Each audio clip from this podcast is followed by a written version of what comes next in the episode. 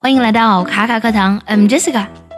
我先来说一个单词，back，b a c k，相信你一定知道它的意思吧？它有在背面或是在什么后面的意思，对吗？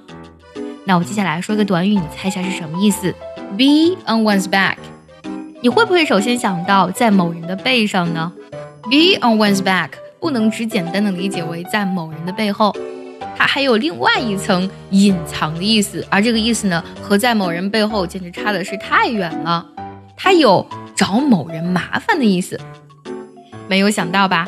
最近呢，在我们的会员课程里呢，我跟同学们分享了一本书《高效能人士的七个习惯》，其中呢有一个篇章就讲到了作者讲述他朋友的一个故事。作者这个朋友呢是个 college professor，是一个大学教授。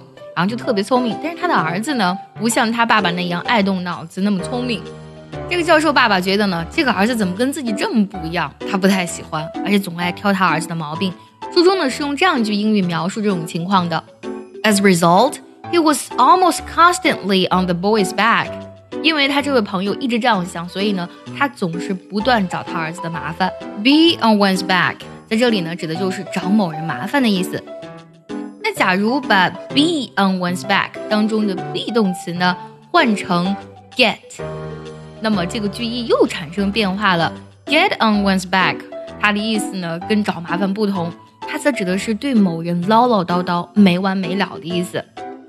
英语当中最诡异的，而且意思最多的，莫过于动词短语了。今天呢，你看我们学到了 be on one's back，它不是在某人背上，而 get on one's back。真正意思竟然是唠叨，真的是很神奇。我们继续来说 get on one's back，怎么用这个短语呢？比如说这个句子，I know you're right, but please stop getting on my back so much。我知道你是对的，但是呢，你不要跟我唠叨个没完。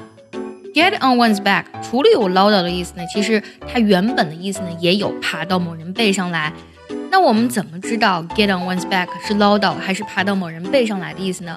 一定要结合我们上下文的语境，还有说话人的语气。比如说，在这个语境下，Come on here, get on my back。从语气当中呢，你可以听出来，这个人呢是以祈使句的这种方式呢去要求别人去做一件事情，并且呢，它是一种出于好意的语气，可以听出来。比如说，跟小 baby 玩骑马游戏的时候，就可以说 Get on my back。最后呢，结合我们今天所学，我们来听个句子。如果你知道它的意思，记得留言告诉我哦。Don't get on my back, Sarah. I've had enough.